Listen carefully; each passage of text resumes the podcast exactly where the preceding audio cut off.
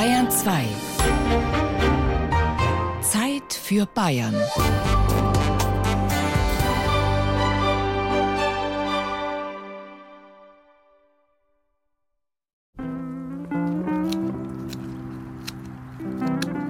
Ratzen haben wir auch schon gehabt.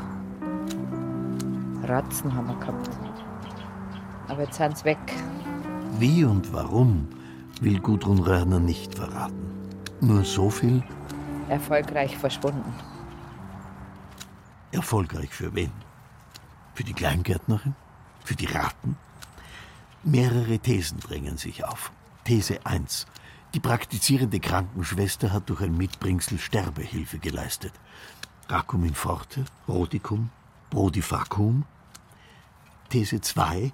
Die Ratten haben eines Nachts das Weite gesucht. Klug wie sie sind, wussten sie, ihr Beliebtheitswert bei den Kleingärtnern liegt weit unter dem der Bienen und Vögel. These 3.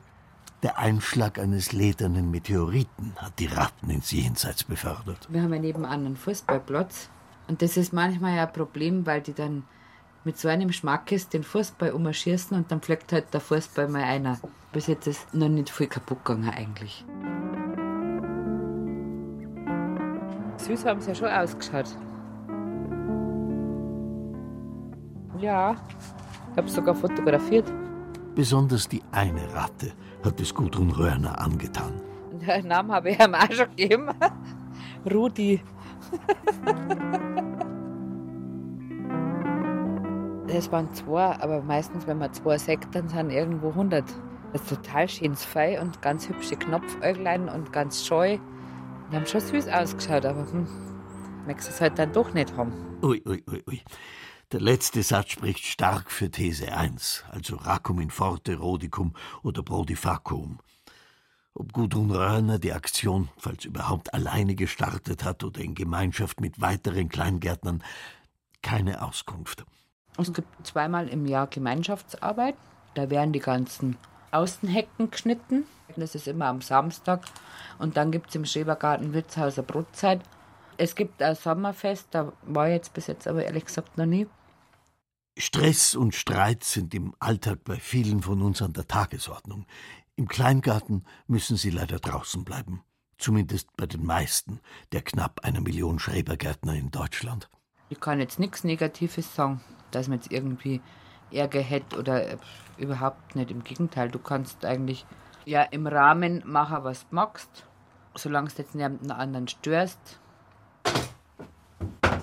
Ah, schau her. Der hat mir alles glatt. Ah. Da hat der Ehemann nach dem Grillabend mit seinen Freunden tatsächlich vergessen, nach dem Saubermachen der Bierkrüge das Abspülwasser wegzuschütten. Ui. Oh, scheiße. Da hilft nur eins, die Zigarette danach. Mir geht's immer, wenn ich einen Film anschaue so und jemand raucht, dann muss ich auch gleich rauchen.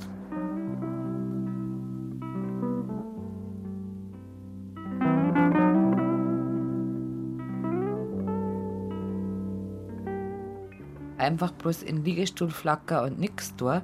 Im Freien, ohne dass du jetzt irgendwo auf der Wies liegst, im Sommer mit 50.000 andere Leute, das ist einfach ein Erholungswert und mir macht das Spaß. Das ist einfach ein Stück Grünfläche, die mir kehrt, im Anführungsstrichen, weil es kehrt ja mir nicht, ich habe es ja gepachtet. Aber dadurch, dass ich in einer Stadtwohnung wohne und habe keinen Balkon und keinen Garten, ist das halt einfach ein Kompromiss. Du saßt was aus und dann wächst was und dann kannst du was ernten und dann sagst du, ah, das ist der Kürbis, den wo ich eingepflanzt habe. Schau, jetzt haben wir fünf Zucchini und die sind alle aus meinem eigenen Garten.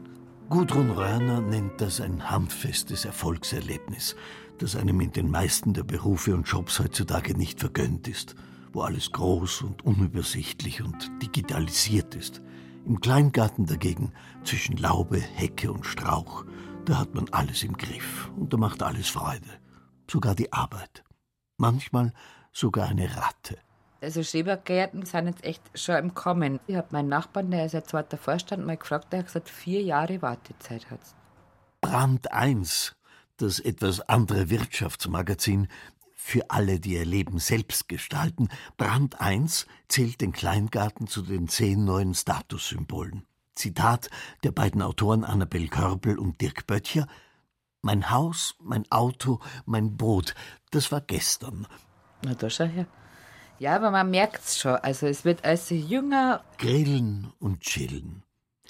Traue nicht dem Ort, an dem kein Unkraut wächst.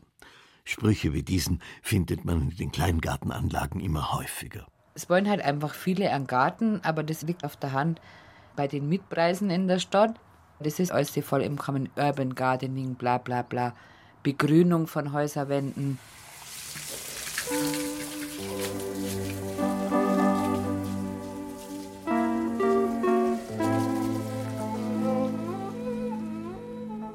Jetzt habe ich einen größeren Geburtstag, da waren über 100 Leute, einen ganzen Samstag bis nachts.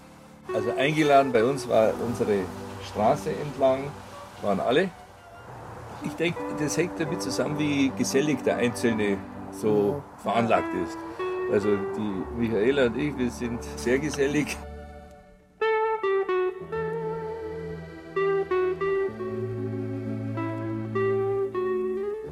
Gibt so ein ungeschriebenes Gesetz, wenn man den anderen besucht im Garten, man geht nie rein einfach durchs Gartentürl und steht dann im Garten drin, sondern man ruft von draußen und sagt, kann ich mal kurz reinkommen, weil das den Respekt sozusagen noch demonstriert, aber im Grunde ist alles offen.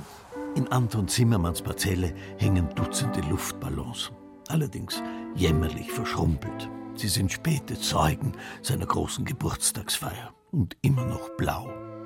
Hundert Leute haben sich da in den Kleingarten gedrängt. Da muss es einige neue Bekanntschaften gegeben haben, in der und vor der und neben der und hinter der Toskanerbraunen Laube. Wer braucht oder was? Ja, danke. Magst du noch? Ja, hat er noch. Ich habe nur eins, danke. Magst du ein Bier? Auch heute haben die Zimmermanns Besuch, aber nur von fünf Leuten, den Nachbarn aus der Kleingartenanlage.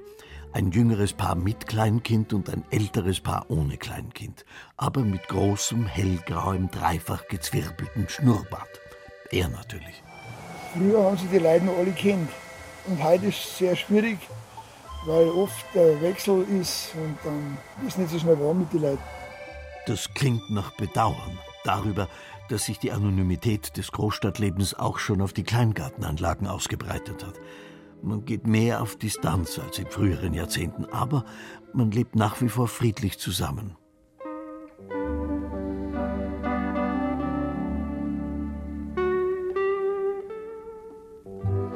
Bei uns ist es eher so, dass die Nachbarn rüberschauen und sagen, mei, habt ihr das schon wieder gemacht und das. Jeder freut sich für den anderen. Also wir in unserer Nachbarschaft, ich sage jetzt einmal unser Umfeld da, wir haben keine Konflikte. Überhaupt nicht. Also ich finde, das ist doch eine Harmonie, oder? Bei uns. Absolut. Und wenn es ein Problem gäbe, gäbe es das Bundeskleingartengesetz und die Richtlinien der Landesverbände der Kleingärtner und den Kleingartenvereinsvorstand. Die Weil ich glaub, Begriffe die- sind nach wie vor negativ belegt. Ja, also Spießigkeit ist schon nach wie vor verbunden. Schrebergarten. So. Ich habe also eine gründliche Bekehrung erlebt bei beiden, also sowohl was Verein betrifft, Ja. was ich heute für was ganz enorm Wichtiges halt. Gesellschaftlich Ja. passiert unheimlich viel Wertvolles an der Basis, Mhm. wenn man es richtig macht. Und genauso gut hier jetzt. Also das Miteinander war früher anders. Damals in den 60er Jahren, als der Koni und die Maria Anna Ruppert in ihrer Schrebergartenparzelle ihren ersten Kohl gepflanzt haben, da war der gleichnamige Politiker und spätere Bundeskanzler noch Direktionsassistent bei einer Eisengießerei seiner pfälzischen Heimatstadt. Aus meiner Sicht jetzt als jüngere Generation, gerade so bei uns am Weg, so Generationskonflikte rein wegen Lautstärke, Kinder machen Lärm, Nachbarn vertragen das vielleicht nicht mehr so gut, weil sie halt schon um die 80 sind, wo es Wetter ganz gut ist. Man hat unterschiedliche Gartenzeiten und so kommt man, glaube ich, auch gar nicht so zusammen. Jeder darf so sein und sich so ausleben, wie er ist. Die Natur holt einen runter. Ne? Der Garten kann einen auch unter Stress setzen, aber in der Regel erst einmal nicht. Ein anderer Stress. So Ja. Stress. Ich komme runter hier im Garten und das Schöne ist am Garten, ich habe keinen Leistungsanspruch. Die Karotten wachsen halt oder sie wachsen nicht. Und wenn ich eine habe, freue ich mich. Und wenn keine rauskommt, weil es zu trocken ist, ja, dann hat die Wühlmaus was davon gehabt. Die Wühlmaus im Kleingarten von Silvia Neubert und Michael Straube lebt also komfortabler als die Ratte bei Gudrun Röhrner. Unser Nachzügler, der war damals so knapp zwei, der ist dann so hier aufgewachsen, dem hast jeden Tag dann Regenwürmer und Schnecken aus der Hosentasche raus. Der ist mit den Spielern in der Gegend rumgerannt. Der war mittendrin dann. Kürzlich entdeckte man in einer Kleingartenparzelle eine gefangene Schildkröte. Bevor ihre Besitzer in den Urlaub gefahren sind, haben sie ein Loch durch den Panzer gebohrt und die Schildkröte mittels einer sieben Meter langen Schnur im Schrebergarten angebunden. Seinen Namen hat der Schrebergarten von dem Orthopäden und Hochschullehrer Moritz Schreber. Dieser züchtige und tüchtige Mann lebte im 19. Jahrhundert und hatte eine Vision und eine Mission, den aufrechten Gang. Er fand den Geradhalter und setzte sich dafür ein, dass die armen Kinder des Industriezeitalters hinaus aus ihren Mietskasernen kamen, hinaus auf die Exerzierplätze zur Leibesertüchtigung und hinein in die armen Gärten im Grünen. Denn mit einem Weinbrand? Da war nichts dieses Jahr. War nichts, Nee, naja, wir waren im Urlaub dieses Jahr. Westen hat sich gefreut. In die Kleingartenparzelle wären die Zimmermanns niemals eingezogen, hätten sie keine Kinder bekommen. Diese wollten sie nicht als städtische Pflasterkinder aufwachsen sehen. Also sind der coole und zugleich leutselige Kommunikationsberater und die ehemalige Ballerina und jetzige Maskenbildnerin zu Schrebergärtnern geworden. Und Anton Zimmermann hat sich einen alten Wunsch erfüllt. Als er in jungen Jahren in Griechenland war, fernab jeglicher Zivilisation, bei Menschen, die gelebt haben wie vor tausend Jahren, da hat er sich geschworen, Irgendwann in meinem Leben, wenn sich eine Chance ergibt, will ich eine Weinlaube. Und da ist sie. Die Gemeinschaft wird immer internationaler. Wir haben hier sehr gesellige Leute aus allen Herrenländern. Die Rosa aus Angola, aus Bulgarien, aus Rumänien, aus Polen, Russen. Aus dem Allgäu. Ja, sogar so. Zwei Kleingärten hat der Reporter jetzt besucht. Den der Ökotante Gudrun Röhrner, die stolz auf ihre Zucchini ist und im Liegestuhl von den Knopfaugen ihrer Ratten träumt, und den von Anton und Michaela Zimmermann, den Feierbistern. Offen sein oder sich zurückziehen, die Gemeinschaft leben oder seine Ruhe haben. Beides ist mit einem Kleingarten möglich. Und ein Wunsch so nachvollziehbar wie der andere. Mein Nachbar ist jeden Tag da, ich bin jeden Tag da. Einmal kommt er zu mir, Kaffee trinke, einmal gehe ich zu ihm. Einmal sitzen wir drüben, einmal bei mir. beim Kaffee oder beim Bierchen trinken schadet nichts, wenn man zusammen ist. Der dritte Besuch gilt Anatoli Sprenger. Er steht kurz vor der Rente. Und was kommt dann, fragt er sich und gibt sich die Antwort gleich selber. Mich freuen über meinen Kleingarten. Ich wollte erst bis 65 arbeiten, aber es bringt nichts. Die 80 Euro, was ich mehr kriege, ich kann schon kaum laufen. Mein Knie tut weh, Beine tun weh, Kopfschmerzen jeden Tag. Ich trinke drei, vier Pille am Tag. Ich war LKW-Fahrer, jetzt bin ich Staplerfahrer. So schwer ist es nicht, aber ein bisschen stressig. Der Kleingarten war immer schon der Seelentröster für Anatoli Sprenger. Auch als er noch in Norddeutschland gelebt hat. Im Nord war wenig Arbeit, viel war ich zu Hause rumgesessen. Der Garten, der hat mir geholfen, der hat mich abgelenkt. Wenn dem Anatoli von der Arbeit warm wird im Kleingarten, dann geht er für eine halbe Stunde in den großen Fluss ganz in der Nähe. Ganz gleich, wie kalt der ist. Ich komme aus Sibirien, ich spring rein, mir ist egal. Im Herbst haben sie oben eingebrochen. In Russland Deutsche, mein Bekannter, der hat gesagt, ich habe alles nach Hause gefahren, mein ganzes Werkzeug, nur Flasche Wein war im Kühlschrank, das haben sie geklaut. Nur das waren die Abdachlose oder noch was, welche vielleicht. Wir haben nichts so arg abgesperrt, weil wer will, der bricht sowieso ein. Und wenn man drei Schlösser drauf macht, dann sehe ich, da ist wirklich was drin. Also bei mir ist äh, kein Problem, kann man reingeben. So offen und einladend wie Anatoli ist auch sein Kleingarten. Da sind keine hohen Sträucher, keine hohen Hecken, die signalisieren, ich will meine Ruhe haben, ich will keine neugierigen, kontrollierenden Blicke, ich will nicht ständig Servus und Grüß Gott sagen. Dass ich keinen nicht sehe, das will ich nicht. Ja. Sieht man alles noch wunderbar, das ist doch gut. Noch kann man alles gucken, sehen. Ja, Garten ist ja zum Schauen.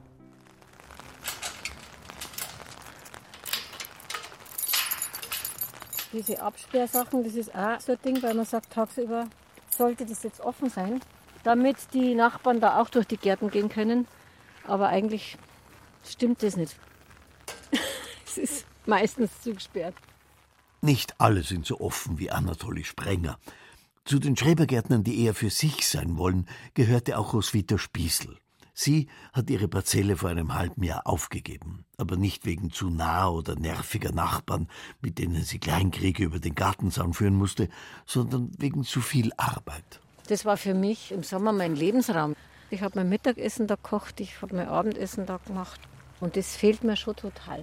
Und dennoch ist es so, dass es einfach allein für eine Person zu viel ist. Sie bereut es also nicht, in einem Online-Portal inseriert zu haben. Schrebergarten, circa 300 Quadratmeter, Holzhaus, drei Obstbäume, 950 Euro Ablöse. Wenn Roswitha Spießel an den Lauben der ehemaligen Nachbarn vorbeischlendert, beschleichen sie gemischte Gefühle. Der Nieselregen, der einmal kommt, dann wieder geht, passt zu ihrer Stimmung. Ein wenig Wehmut, aber auch Erleichterung. Warum dieses Trampolin immer noch steht, das weiß ich jetzt auch nicht. Das müsste schon längst weg sein. Wenn du da selber im Garten bist und da toben fünf Kinder auf dem Trampolin, dann ist das kein Erholungswert.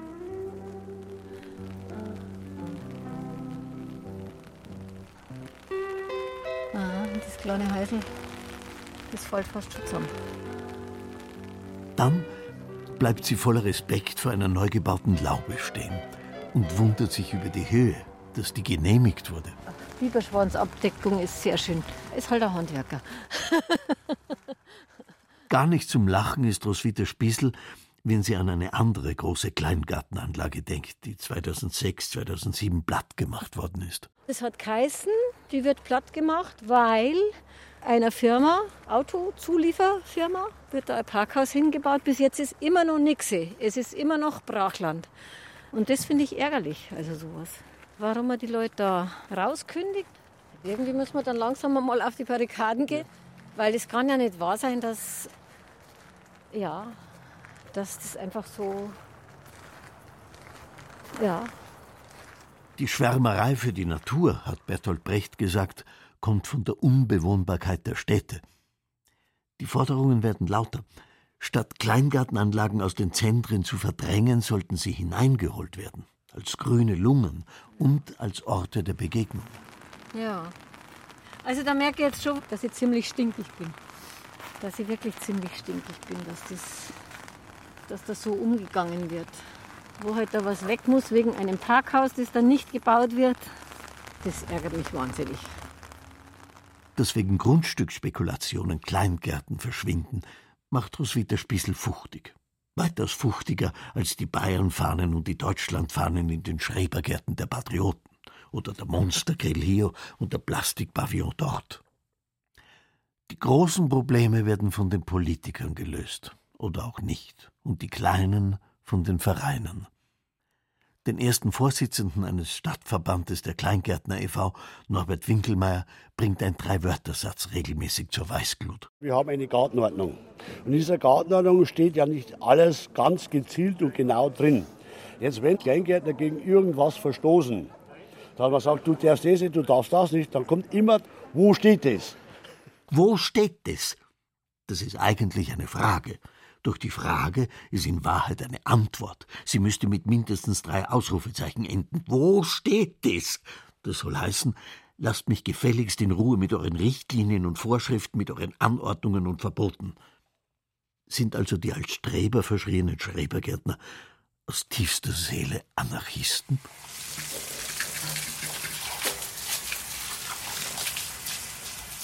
Da haben wir auch gesucht dann, ne? Und dann ist, der da, dann ist ein Heisel drinnen gelegen. Mhm. Kannst du dich noch erinnern? Ja. Und haben, du nicht, die Klappen nicht holst, Madame? Madame steht am Tor zum Schrebergarten von Helga L. Madame ist zwar nur 20 Zentimeter hoch, aber sie verteidigt tapfer das Revier. Jedes Mal freilich, wenn der fremde Reporter einen Schritt nach vorne macht, weicht sie ein paar Trippelschritte zurück. Das Heisel hat er neu gebaut und an den Ostersamstag haben wir gedacht, jeder hat halt hergekriegt, das war ein schönes Wochenende. Jetzt schauen wir mal, was mit ihm los ist. Und dann habe ich gesehen, dass er also ganz gelbe Augen hat. Helga L. kann sich an diesen Tag erinnern, als sei es gestern gewesen. Dabei ist das, was dort dem Nachbarn in der Kleingartenanlage geschah, schon um die 20 Jahre her. Dann habe ich einfach einen Doktor angerufen. Habe ich gesagt, Franz, da schauen wir jetzt einmal drüber über die. Und dann hat der Arzt gesagt, der müsste sofort ins Krankenhaus. Und dann haben sie ihn rausgetragen. Der Lebensgefährtin habe ich dann Gas gegeben. Habe ich gesagt, da drin ist alles vollkotzt und da magst du sauber. Und bis am Ostermontag ist da drinnen den Heisel sauber. Sonntag habe ich gesagt, gibt es Ärger. Und da haben sie mich gefochten. Helga L. ist eine stramme, eine stolze Frau. Ihr Herz schlägt nicht nur für Lampionblumen und Lupinen, sondern auch für Luftpistolen und Luftgewehre. Sie ist eine preisgekrönte Schützin. Ihre Laube freilich ist waffenfrei. So ein Schrebergarten genießt den Schutz von oben. Er hat in den Garten, wie er gesund war, gell, hat er eine schöne Grotte eingebaut mit der Mutter Gottes. Die Mutter Gottes Statue steht mittlerweile im Schrebergarten von Helga L. Sie ist an die 70 Zentimeter hoch und geschnitzt. Eine Madonna mit modernem Gesichtsausdruck. Eine illustrierten Schönheit. Das war ein Gattler mit Herz und Leib und Seele, der wo für jeden da war, an jeden geholfen hat. Aber sein soziales Netzwerk ist zusammengebrochen und dann ist er praktisch heimatlos gewesen, weil er seine Freundin aus der Wohnung ausgeschmissen hat und da wusste er nicht wohin. Und dann ging es den Herbst zu und dann hat er überwintert. Durch das, dass er den Garten gehabt hat, das waren dann doch vier Monate, und da hat er sich dann das alles zugezogen. Und er hat er dort eine Gasheizung gehabt, also einen Gasofen. Und mit dem Gasofen hat er sich warm gehalten. Und Gas ist auch giftig. Also die Lunge war kaputt. Und da hat er also eine ganz, ganz schwere Lungenentzündung gehabt und er wäre in dieser Nacht, wenn er keine Hilfe gekriegt hätte, wäre er verstorben. Die Schrebergärtnerin Helga L. hat an jenem Osterwochenende des Jahres 2000 wahrscheinlich ein Leben gerettet. Das Leben ihres Laubennachbarn Franz. Oder war es doch das Werk der geschnitzten Madonna? Wenn man eine Freundin bekommt, die wo 20 und 30 Jahre jünger ist, dann funktioniert die Geschichte, bis das erste Kind da ist. Dann gehen die Welten auseinander. Genau. Und durch das, dass er den Garten gehabt hat, hat er ja sich dann in den Garten verbunden gefühlt. Ne? Das hat ihn getröstet, ja. Man erlebt eigentlich, wie soll ich sagen, Höhen und Tiefen. Und die Tiefen, das war halt dann die Beziehung. Und dann hat er aber den Garten gehabt und das war sein Leben. Ich meine, das geht ja gar nicht. Ne? Der Mensch ist immer noch was wert, wenn er auch nichts mehr hat. Und solange er Geld gehabt hat, war er gut. In der Laube von Alfons und Helga L. hängt inzwischen das Sterbebildchen jenes Mannes, dem der Schrebergarten alles war. Freud und Leid, Himmel und Hölle. Weinet nicht an meinem Grabe, gönnet mir die ewige Ruhe. Die Mutter Gottes, die haben wir dann, weil der, wo den Garten bekommen hat, der andere Mann, der hat das alles rausgehauen. Und die Lebenspartnerin hat gesagt, die Mutter Gottes kriegt ihr, weil ihr habt zum Franz immer geholfen. Und die steht jetzt in Heisel drin und beschützt uns.